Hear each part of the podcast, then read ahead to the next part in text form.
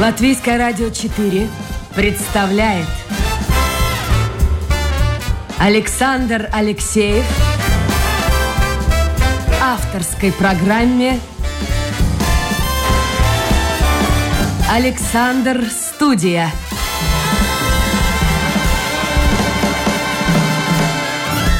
Здравствуйте, друзья! В эфире программа «Александр Студия». Как обычно, в это время с вами автор и ведущий Александр Алексеев. Сегодня у нас тяжелый разговор. Мы будем говорить о медицине. Я хочу вас познакомить с молодой, очаровательной, я бы сказал девушкой, встретив ее на улице. Но я знаю, сколько ей лет. Раскрывать этот секрет не буду. У нее за плечами большой опыт работы. А, это физиотерапевт Яна Парфенова. Яна, доброе утро. Доброе утро. Вот тема сегодня очень тяжелая, потому что ну, в общем-то, потому что вы работаете в сфере онкологии. Всю свою жизнь фактически получается. Профессионально. Один. Как это объединить? Вот молодость, задор, какая-то позитивная энергия, которая прямо хлыщет из вас, если так можно сказать. А с другой стороны, ну, ну очень тяжелая болезнь. Вот у многих людей психологически диагноз рак, или как интеллигентнее говорят, онкологическое заболевание, ну, в общем-то, это это чаще всего приводит к смерти. Так многие считают. Ну, наверное, начнем с того, что я хочу поблагодарить вас, что я сегодня здесь. Мне очень приятно. Отвечая на, вас, на ваш вопрос, ну, я пришла в Восточную больницу просто как физиотерапевт и случайно попала в реанимацию. А до этого что закончили? Закончили, закончила Рижский университет имени Страдания, бакалавр, то есть программа физиотерапии. Я стала профессиональным физиотерапевтом. И мне нужно было где-то начинать свою профессиональную деятельность. И я попала в Галлизерс, э, в большую больницу, где было множество отделений. И сначала я, конечно, была уверена, что я буду работать только в урологии, потому что меня Почему? туда приглашали. А. Да, профессор Летовец э, работал уже с моей коллегой, с которой я успела познакомиться и была во время практики у нее в ее частной практике. Вот. И она предложила мне попробовать там. Получилось все прекрасно, но хочешь не хочешь, урология, она точно так же связана с онкологией. То есть урология в онкологии в Латвийском онкологическом центре имеет место быть очень большой. Именно если мы говорим про мужчин. Это вторая причина рака, это рак простаты у мужчин. Поэтому получилось так, что я попала и в реанимацию тоже. Ну а вот ваши ощущения? Молодая девушка. Ну страшно. И вдруг вы видите, да, вот страшно. Страшно было страшно, но страшно и, сами диагнозы, и страшно такие серьезные коллеги. И более того, я вам скажу, я была первый физиотерапевт э, в Латвийском онкологическом центре. До этого вообще не было? Вообще? Не было. Не было. Вообще, так вот, если разбираться, физиотерапевт это в основном человек, в моем представлении, который помогает исправить проблемы, в основном связанные со спиной. Там, шейный, вот позвоночник, да. И вдруг урология, и вдруг, вот тем более онкология. Вот что общего? Ну, потому что это точно такая же дисфункция мышечных волокон. Да, это одна проблема, это дисфункция очень локальная. Когда Если мы говорим об урологии. Если мы говорим про, вообще про любую онкологию, когда убирается опухоль, да, меняется топография внутренних органов. То есть вот на это пустое место, где была опухоль, становятся другие органы. Я очень так примитивно да, да, да, да, да, чтобы было понятно. Народным языком. Э, и мышцы тоже, они же адаптировались под одну э, нагрузку до этого. Они где-то были более растянуты из-за опухоли, где-то было больше зажим, где-то была уже слабость. И после того, как удаляют опухоль, однозначно будет проявляться какой-то симптом. То есть это или будет боль, или это будет, как в урологии, недержание, или в проктологии, или в кишечно-желудочном тракте, боли в спине. И это все вместе идет с психологическим состоянием. Ну, вот это вот большая... в спине уже появлялись. это вот все вместе. Но что я могу отметить, э, почему меня туда затянуло, я поняла, что несмотря на диагноз и несмотря иногда на э, очень большие объемы операций, то, как человек это воспринимает, то, как он чувствует себя. Пациент имеете в виду? Именно пациент. Ну, ведь по-разному люди воспринимают. По-разному. Чем ты позитивнее, чем ты морально сильнее, тем тебе проще вот начать восстановление и принять. Но с другой стороны, а почему существует такая точка зрения? Врачи с ней совершенно не согласны. Но как-то вот люди, вот э, слушатели, я и к ним сейчас обращаюсь, они могут задавать свои вопросы, комментировать услышанное. Мы, как обычно, работаем в прямом эфире. Заходите в интернет, домашняя страничка Латвийское радио 4, программа Александр Студия. Сегодня вот мы говорим о таких тяжелых вещах, связанных с нашим здоровьем и с тем, как э, современная медицина борется с этими проблемами. Еще раз напомню, Латвийское радио 4, программа Александр Студия. Но вот существует какая-то диспропорция. С одной стороны, медики говорят, мы значительно продвинулись в лечении онкологических заболеваний, а с другой стороны, у людей, как я уже говорил, жесткое представление. Рак – это приговор. Ну, это стереотип, к сожалению, над которым нужно работать. И ты никогда не поймешь, что медики продвинулись, пока кто-то из твоих близких, или, не дай бог, ты, или кто-то из знакомых не получит этот диагноз и не начнет свое лечение. Конечно, это страх. Всегда, сразу страх.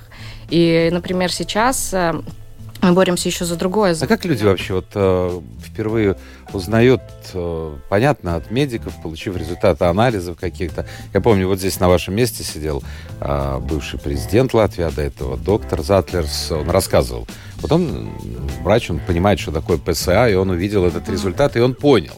Угу. Там еще одна болезнь у него наложилась. Но он, э, в общем-то, довольно мужественный человек, и он э, такого не было у него психологического срыва. Кто-то мне рассказывал из медиков буквально на прошлой или позапрошлой неделе, кстати, мне кажется, Сергей Лебедьков был хирург, он говорил, что некоторые, узнав этот диагноз, ну просто, как он выразился, шагают в окно. То есть кончают жизнь самоубийством. Ну, мне тяжелее об этом говорить. Я все вы, вы же с, э, работали я... в этом окружении. Да, но я уже работала с теми пациентами, которые дошли до операции, да, то есть которые уже понимают, что они проходят какой-то определенный период лечения. Да, депрессия очень высокий процент. А как можно им помочь? Вообще можно ли помочь и кто может помочь? Во-первых, аккуратно. Во-первых, со словами. Да? Когда ты работаешь с онкологическим пациентом, тебе нужно понимать, что даже если ты очень позитивный человек, иногда этим позитивом можно человека, который сидит напротив, немножко отпугнуть. И... Тоже может быть. Может да. появиться зависть у него.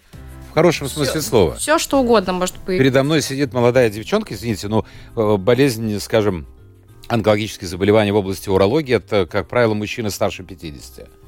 Ну, в основном. Ну, ну в основном, ну, в основном. давайте так говорить. И вот передо мной сидит девчонка молодая, она вся прям здоровая, веселая, позитивная, она мне что-то вешает на уши, там, лапшу. А у меня такой диагноз. Как с ним говорить? Я вообще не могу себе представить. Спокойно. Во-первых, сначала нужно дать понять, что ты все-таки специалист в этой области. Разговаривать простым языком и объяснять, что происходит. А первый раз, когда вы пришли в Одиссей, миниатюрная, очень красивая женщина. Первый раз, когда вот эти мужчины в возрасте, больные, увидели вас, ну, у них же тоже есть свое представление о том, как должен выглядеть медик. Не было такого вот, ой, ой, девочка, юмор. Помогал, помогал юмор, юмор, да. Конечно. Но очень аккуратно, тем не менее. Но помогал всегда юмор, и с мужчинами, как правило, это срабатывало. Была или улыбка, или какая-то ответная реакция. Потом, когда они уже выписывались, ну, вот в отделении уже урологии из реанимации, там уже подходила жена, и уже как-то вот этим общей такой командой, когда ты ведешь разговоры, что дома будет помогать тоже жена, и она тоже может делать какие-то определенные вещи, которые будут способствовать восстановлению, и потихоньку к тебе проявляется это доверие, потому что... Ян, ну наверняка были случаи, когда э, ваш пациент, с которым вы работали, всю душу вы отдавали, вы узнавали, что он ушел из этой жизни. Вот какое ощущение? Можно к этому вообще привыкнуть? Ну, цинизм, да, появляется. В хорошем смысле? Нет, именно в хорошем смысле слова. Ну, потому что иначе просто ты сам сгоришь. А не было желания уйти, поменять? Сегодня физиотерапевты востребованы. Да. Кругом клиники и государственные, и частные. И я думаю, что вы хорошо зарабатываете, потому что цены растут.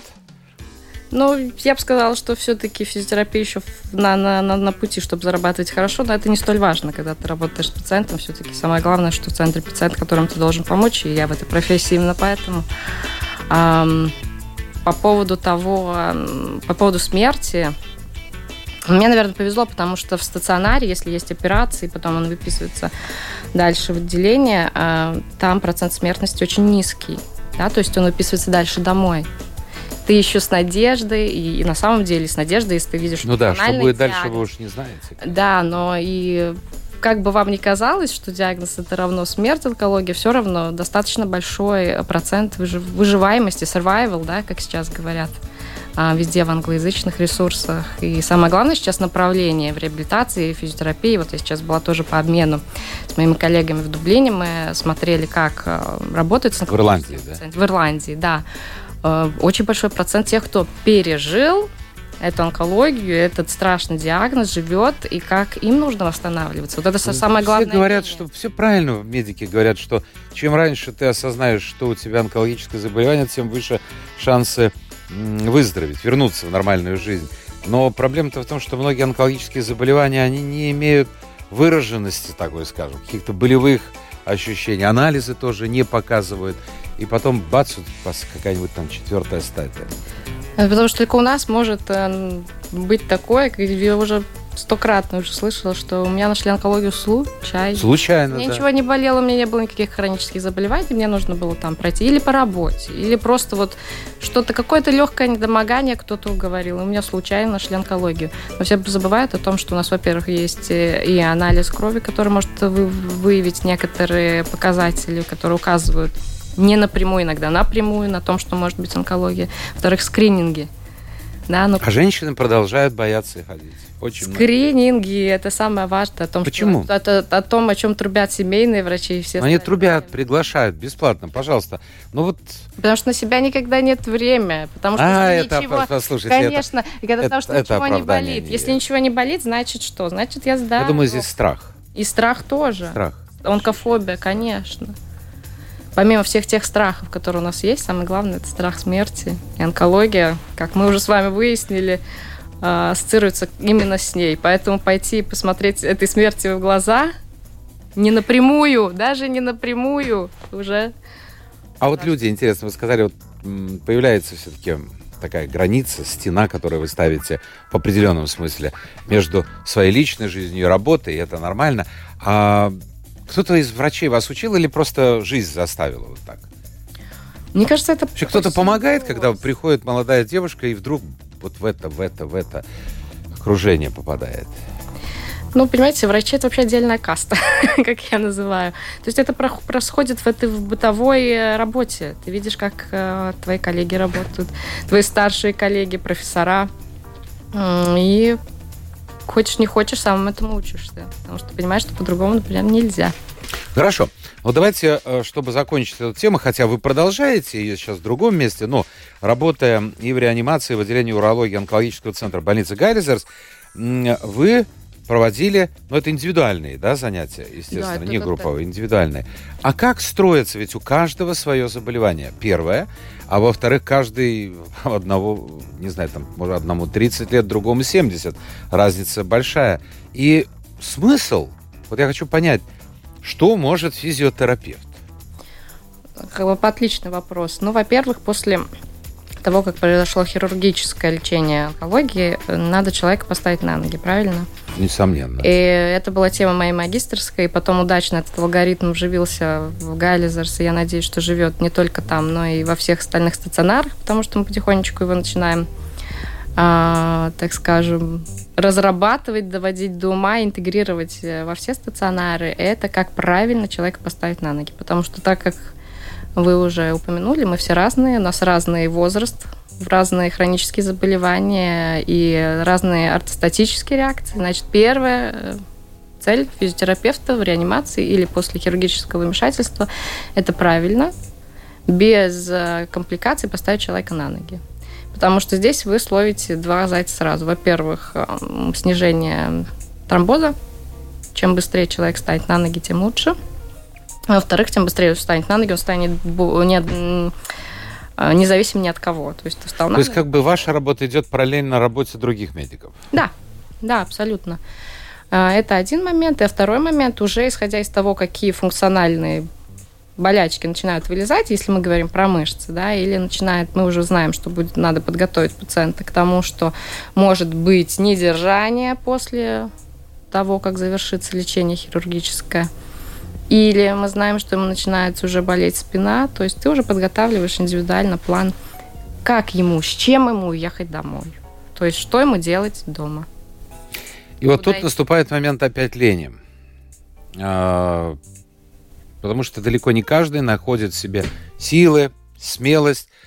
И особенно если заболевание вот пост, пост, пост, постоперационный период связан, ну, все-таки с большей степени с лежанием на койке. Угу. А если есть еще семья, если эта семья заботится о человеке, то очень часто он просто и вставать с этой койки не хочет.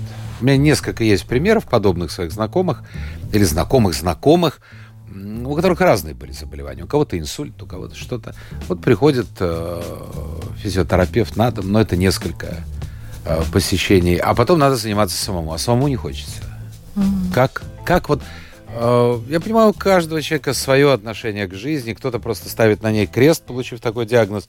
Вот как его, ну и вообще, возможно ли заставить полюбить эту жизнь, вернуться в нормальную жизнь, насколько это возможно? Ну, я, наверное, думаю, что полюбить эту жизнь и вернуться в эту жизнь трудно будет физиотерапевту одному с этой задачей справиться. Но просто из практики приведу пример, что угу. иногда нужно просто довести до этого первого результата. Как только человек понимает, что он сдвинулся с этой мертвой точки, грубо говоря, в прямом и в переносном смысле сейчас с вами, и у него началось улучшение, он понимает, что Каким-то образом он связывает это улучшение с тем, что, да, что, что вы его заставляете делать, выполнять. Да, да, но, э, как говорит моя уже подруга, у тебя такая противная работа. Ты заставляешь чело- человека двигаться, упражняться, и еще все так медленно. так, вот это из этой серии.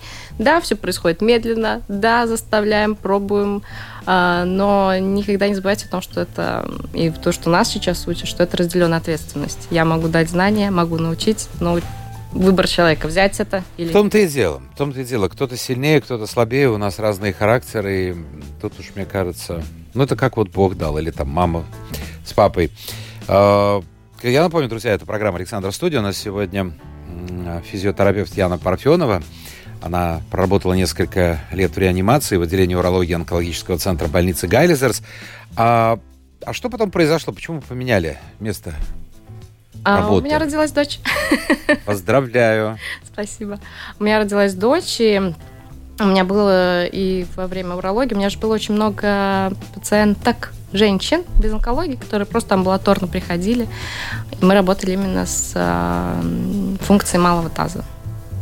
И после родов я поняла, насколько эта тема актуальна, как важно э, интегрировать свои знания именно в области молодых мам после родового восстановления. И как мужчин, так и женщин нужно пробовать обучать правильно функционировать своим малым тазом, мышцами малого таза. Когда я посмотрел, где вы сейчас работаете до эфира, я подумал, что наша программа будет прежде всего интересна женщинам, потому что сегодняшнее место работы моей гости – клиника женского здоровья.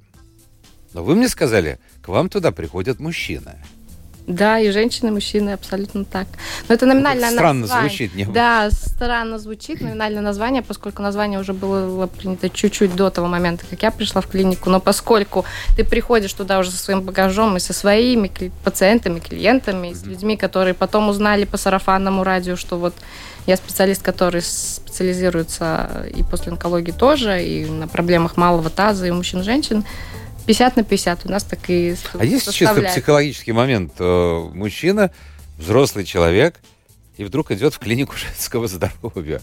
Вы знаете, наверное, может быть и есть, но они так откровенно после первого визита мне об этом не говорят. Когда они уже приходит со мной поговорить, и мы начинаем работать, у них отпадают, наверное, все сомнения, что они где-то не в правильном месте. И у нас в клинике очень здорово сделано. У нас два, два таких помещения ожидания для женщин и для мужчин, чтобы не смущать друг друга. В мусульманском мире.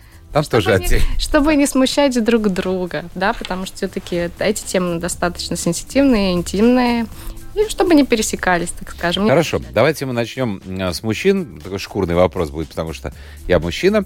И мне просто интересно было бы, я думаю, слушателям узнать, что же, кто же, во-первых, приходит к вам, если так говорить по возрасту, э, среди мужчин какие заболевания, ну, более, более, более такие поддающиеся помощи, скажем так, физиотерапевт, а потом мы поговорим о женских проблемах. Давайте. Люблю говорить про мужчин. Это вообще моя самая любимая часть пациентов, потому что мужчины, если сравнивать так очень грубо с женщинами, они всегда больше мотивированы. Если они дошли до меня, то они... Вот я, я врачами общаюсь, в последнее время что-то очень много врачей у меня в эфире, но я очень многое новое для себя открываю. Мне кажется и казалось, что женщины куда более ну, скажем, они в большей степени думают о жизни, о своем здоровье, потому что на роду у них написано это продолжение рода, рождение ребенка. А мужчину очень трудно затащить в поликлинику, в клинику. Это уж, наверное, когда последний там звонок или последний звонит. А вы говорите, что мужчины совершенно по-другому. Безусловно, но смотрите, когда ты рожаешь ребенка, у тебя нет на это времени. Да? То есть после родовой период, если еще есть кормление грудью, ты просто не доходишь до специалиста. Будем давайте откровенны. Мужчины, если они уже решили, они дойдут. И сейчас, если вы э, ваш предыдущий вопрос был по поводу групп пациентов, угу. То есть молодые мужчины сейчас, те, кто сидят за компьютером, работают большую часть своего времени, проводят около компьютера. А, это большие проблемы с венозным стазом.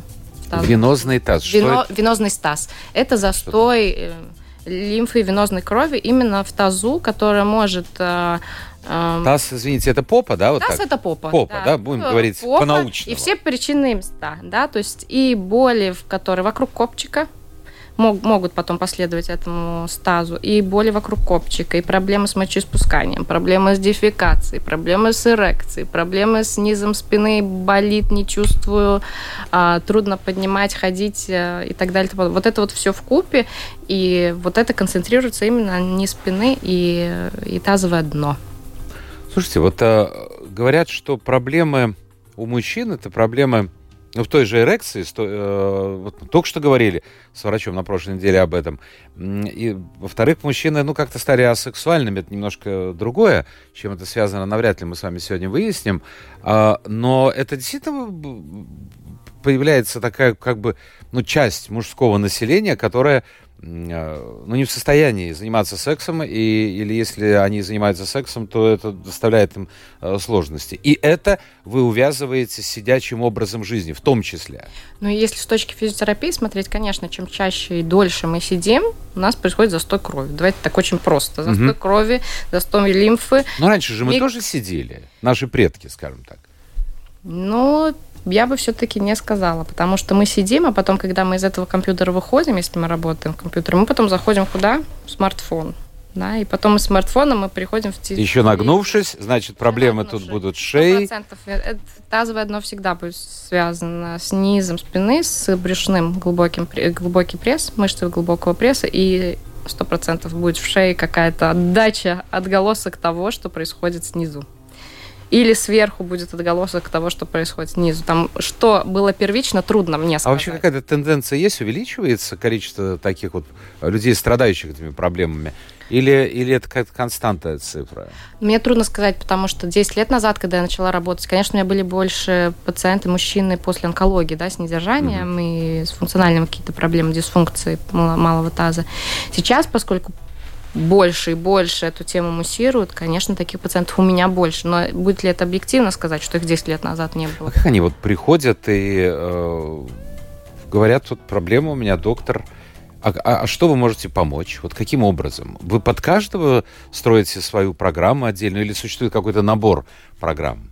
Нет, прежде чем помочь, нужно, во-первых, индивидуально его посмотреть, и понять, где какая есть асимметрия, дисфункция, потому что мы все очень разные. Я ни разу не видела одной и той же осанки.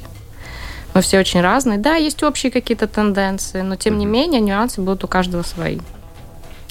И я люблю очень говорить о том, что нет универсального задания, которое ты можешь дать ну, всем. Ну, кроме диафрагмального дыхания, да, все остальное ты все равно должен подгонять под индивидуальные особенности каждого.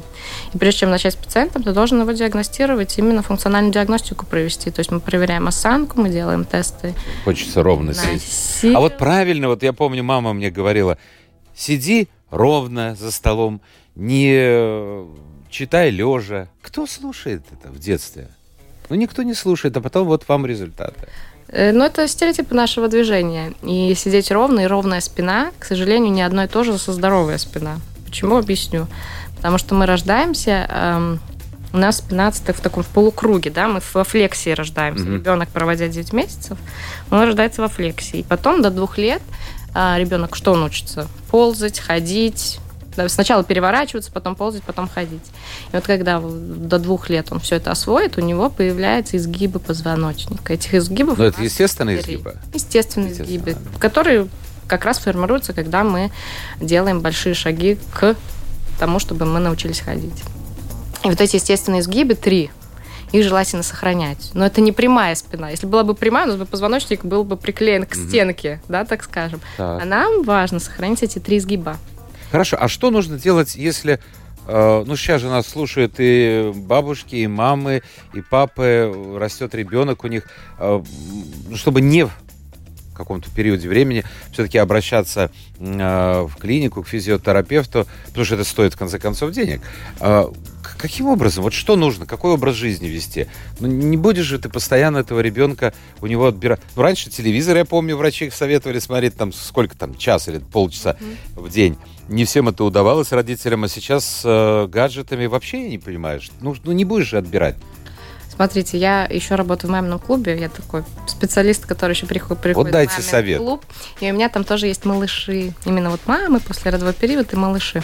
Я точно не буду учить, как нам растить наших детей и сколько давать в каждой семье гаджетов. Но я точно научу, как правильно эти гаджеты использовать. А именно. Что нужно? Во-первых, смотреть, чтобы у ребенка сохранялся центр тела. Это вообще как и у ребенка, так и у нас с вами. Что значит Так центр? и у самых наших взрослых слушателей, что значит центр тела и ось нашего центра. Наш центр тела должен совпадать с одной такой линией, которая будет стоять, скажем, перпендикулярно к, к небесам, так Так. скажем. Да? И этот центр тела у нас проходит через две точки, через три. А, через нос, через пупок, и проекция идет между наших стоп. Если у вас есть, вот, например, я смотрю на вас, как вы сидите, у вас нос точно не будет на одной линии с пупком.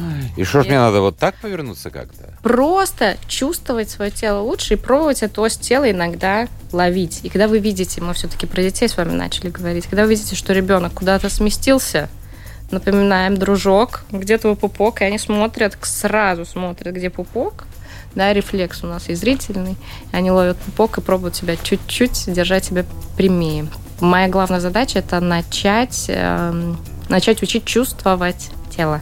Когда ты лучше чувствуешь тело, ты тогда совершенствуешь свои стереотипы. Скажите, о, вы замужем? Да, А как с мужем вы вот в этой сфере? Помогаете ему? А я дома жена. Хорошо. А, то- так, то есть медицинские вопросы уходят куда-то. Но тем не менее автоматически. Вы видите перед собой мужчину, и явно у него ну что-то, что-то, что-то, что-то не так. Да, и с ребенком то же самое. Но мы же все не идеальны. И с ребенком ты... А он послушается, вот э, какие-то советы вы ему даете или нет? Он просит, потому что особенно он любит мягкие техники, когда нужно что-то А, а, разработать, ему что-то затейпировать, что он это обожает. Э, Но правда в этой бытовой жизни редко получается именно до мужа добраться, чтобы с ним поработать. Но да, все Ну, вам советы. повезло. Хорошо, женщины с чем приходят? Женщины приходят, э, ох, женщины приходят с разными проблемами. Боли в тазовом дне, очень, которые мешают повседневной жизни. Гиперактивный мочевой пузырь, номер один, наверное. То есть это тема. часто надо идти Это на... частые позывы, туалет. не связанные с инфекцией, не связанные с какими-то функциональными аномалиями. Это вот э, гипертонус мышц тазового дна и слабый мочевой пузырь, если мы очень так примитивно с вами говорим. Несдержание все, всяких родов, э, родовые травмы, ну, диагнозов много, и, конечно же, боли в спине тоже, которые именно отдают. Ну, то есть э, много общего мужчин и женщин, много общего. Да, много общего, но и разного тоже много. Вы сказали, что были в Ирландии, вы наверняка знаете, и есть возможность сравнить, как, э, во-первых, как онкология на Западе и здесь, потому что, э, ну, существует точка зрения, довольно такая вот э, жесткая. Я смотрю сейчас письма, вот то, что я говорил. Рак неизлечим, пишет. А, мы вернемся к, к письмам, у нас еще немножко времени есть. Так вот, существует точка зрения, что наша медицина, она, в общем-то, не получает достаточного финансирования, это действительно так, но она на плохом уровне, и все плохо, плохо, плохо, поэтому часто люди, имеющие материальное, ну, нормальное состояние, э, а многие продают жилье, продают квартиры, продают дачи, мы не знаю, машины, э, и уезжают за границу, чтобы делать операции. Наши медики, вот которые приходят ко мне в эфир, они в один голос говорят, что это выбор, конечно, человека любого, но особо, особо каких-то отлич, отличий наша медицина, уровень, особенно оборудования, и э, на Западе нет. И были же случаи, я не буду их называть, когда очень известные в Латвии люди, молодые люди, и не только молодые, они уезжали кто в Германию, кто в Израиль, и, в общем-то, обратно не возвращались. Вот скажите, сравнить ту же Ирландию и вашу сферу, э, и, и в Латвии. Как это все выглядит? Насколько это круто там? Или это только там круто по фильмам? Ну, во-первых, я, наверное, прежде чем ответить на этот вопрос, хочу вам напомнить, что мы очень сильно отличаемся по темпераменту да, наших западных коллег, и то же самое Там от разные люди есть, тоже разные Там, нации. во-первых, э, я была в шоке от того, что настолько разные группы, да, они отличаются и по языку, и по цвету кожи, и по национальностям большие группы, но что могу сказать? Они очень клево продают свои услуги. Мы Медики. так не умеем. Мы так не умеем. А, Мы были наблюдали, как происходит реабилитация до того, как начали лечить рак. То есть это прехабилитация. У нас так, такого еще пока нет, но зарождение То есть это, это было. еще до операции? До операции. операции. Я чуть попозже объясню, почему до У операции. нас не особо. Ну, ну 6, 7, 8 минут. раз. Да, я тогда быстро, значит, до операции, и вот после операции у них происходит для онкобольных э, групповые занятия, которые происходят по Зуму.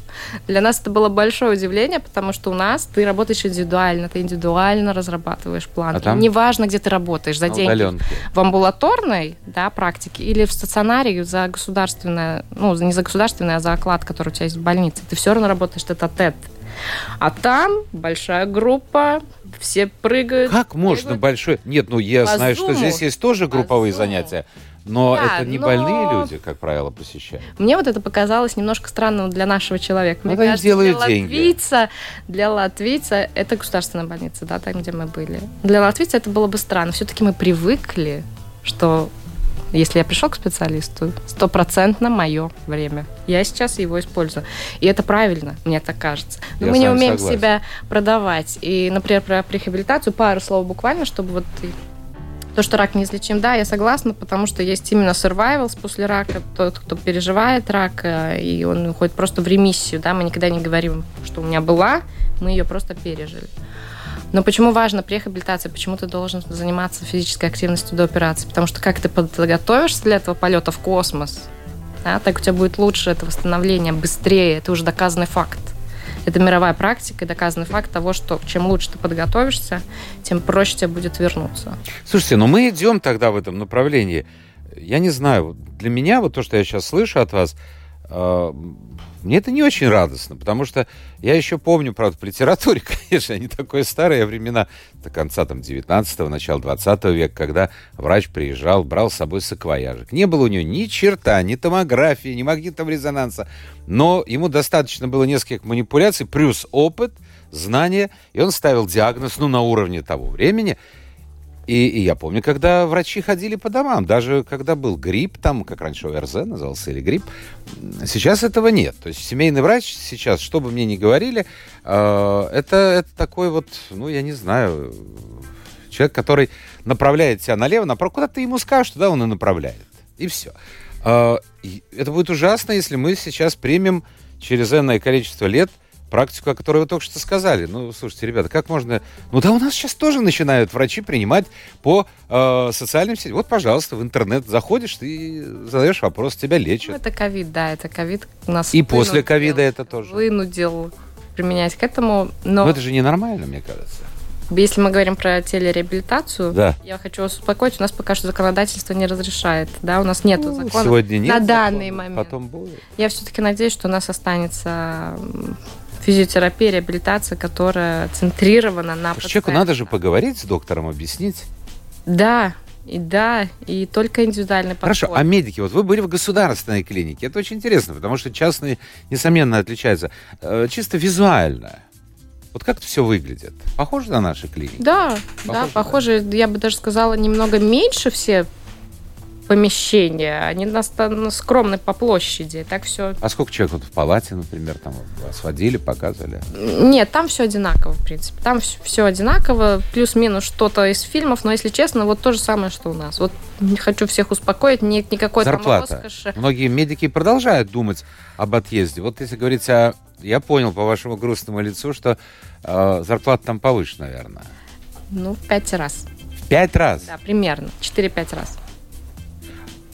К сожалению. Яна, вам муж, муж никогда не говорил, чего ты здесь пашешь? Вот там в пять раз. Английский вы знаете. Да, не только. А еще какой язык? Немецкий, греческий, А греч- латышский. Нет, а греческий откуда? А, Сестра живет в Греции уже 18 лет. Ну тогда объясните мне, пожалуйста, почему, что вас здесь держит? Ну, во-первых, нас никто не ждет. Нигде. никто не ждет. Да, Ну, ну, говорят, что хорошо, просто они- но- Они предлагают, просят, умоляют, на колени становятся. Приезжайте, приезжайте, приезжайте. Ну, когда ты начал уже тут, как-то все-таки грустновато уезжать куда-то, особенно если ты любишь эту страну, несмотря ни на что. Вот на таких людях держится наша медицина. А, Физиотерапевт Яна Парфенова. Член, кстати, Латвийской ассоциации физиотерапевтов, и она руководит этой ассоциации направлением именно физиотерапии в онкологии. Давайте мы посмотрим, что нам пишут, потому что время подходит к концу. А, Так, ну тут вот такие... Мы обычно не лечим по телефону. Ну, я не знаю, если вам есть что сказать, если нет, то нет. Мой тезка спрашивает, «А, доброе утро вам, очень приятные люди. А у нас одна только гостья. Ну ладно, Яна, пожалуйста, скажите, как избежать образования полипов в кишечнике после онкооперации? Вообще вот тут что-то может э, полипы п- появляется Наверное, после... Это все-таки, наверное, хирургу надо. Гастроэнтеролог. Или гастроэнтерологу. Никогда не смотрел, пишет... Ев- Вообще, смотрите, изменяется... Вот вот то, что вы говорили. Раньше 90% посланий было бы от женщин. Сейчас мужчины. Молодцы, мужики. Прислушиваются к критике и начинают думать о своем здоровье. Так вот, Евгений никогда не смотрел у себя, где центр тела. Ну, в мои 70 лет, как у волка на морозе. В 70 лет не поздно ли начать изучать Ну себя? что? Это прекрасное время, когда можно полностью посвятить свое время себе. И если есть внуки, то внукам. Вот по поводу Казимир пишет, он считает, что рак неизлечим, всегда останешься на учете, всегда нужно проверяться. Один профессор сказал мне, рано или поздно победят ВИЧ, но рак никогда, я с ним согласен, не надо давать людям ложных надежд. Вот видите? Ну тут много всего э, в этом Я послании. согласна, можно я немного... Да-да-да, обязательно. Согласна, но это вот как в полет в космос. Чем лучше ты подготовишься, тем ты будешь во всеоружии. Да, нужно контролировать, безусловно. Все абсолютно верно было написано. Но есть варианты того, что ты подготовишься лучше, чем тот, кто сидит в тебе и тихо ждет. Поэтому все зависит в наших руках, чтобы легче. Я думаю, что медики встретить. должны, ну не физиотерапевты, а именно врачи, которые непосредственно работают, больше говорить, а, хотя бы в цифры публиковать где-то. Потому что действительно э, это, это не приговор. И медицина развивается. Но вот я согласен с тем, что э, написал Казимир, по крайней мере, из уст моих гостей, я часто слышу из уст медиков, что э, в ближайшие там, 2, 3, 5 лет, несмотря на огромное финансирование, которое идет, особенно в крупных богатых странах, ну, не будет побежден рак, потому что люди не могут определить, собственно говоря, откуда он появляется. Да, начинают, появляются исследования, которые на что-то могут указывать, но Что-то, еще эту да, да. систему не могут собрать. Но время же идет. Смотрите, мы, мы не то что в космос, в космос мы уже летаем прямо как э, Да. заплати, сам полетели. Да, Да. А вот с этим... бич ну, давайте последний вопрос. А, есть ли физиотерапевт, в общем, физиотерапевт в случае э, болезни диабета может вообще чем-то помочь? Да, физическая активность может помочь э, с инсулинной резистентностью, потому что физическая нагрузка, она улучшает мышечные волокна, выносливость мышечных волок, волокон, тем самым напрямую воздействует на инсулин. Да, можно, но нужно обязательно проверять функциональные особенности, то есть как сердце реагирует, как реагируют легкие, дыхание, и все в купе это интегрировать в жизнь. Все, мы уже перешли все границы эфира, хотя вопросы продолжают поступать, но рамочки передачи заставляют нас завершать ее. А, Яна Парфенова, а, физиотерапевт клиники женского здоровья Латвийского морского медицинского центра, так полностью звучит название этой клиники, была сегодня гостьей программы. Яна, спасибо вам Спасибо за участие в эфире. А, Я думаю, кто-то задумается о том, о чем вы сегодня говорили, и это будет уже здорово. Это шаг, по крайней мере, вперед. Ну, а А если вот что-то вот неприятное в жизни человека, то, по крайней мере, ну, каждый, ну что, что давать советы? Не будем давать советы. Каждый, у каждого свой характер, у каждого свое настроение, подход к жизни. Э, каждый решает. Я вам последний задам, буквально один вопрос. Эвтаназия, ваши отношения. Я у всем медикам задаю этот вопрос. Философский. Да нет, это практический вопрос. Ну, философский. Я, наверное, больше за, чем против. Вот так вам отвечу. 99% медиков, приходящих сюда в эфир, отвечают точно так же. Да. В отличие от наших политиков, которые, я их понимаю, они ждут следующих выборов, они хотят, чтобы их выбрали. Вот, но, но те, кто работает с больными, тем более с больными, ну, как говорится, приговоренными, скажем так, а, они вот почему-то говорят, что эвтаназия это, это выход. А, спасибо всем тем, кто был вместе с нами. Завтра будет новый день, новый эфир, новые гости. Пока.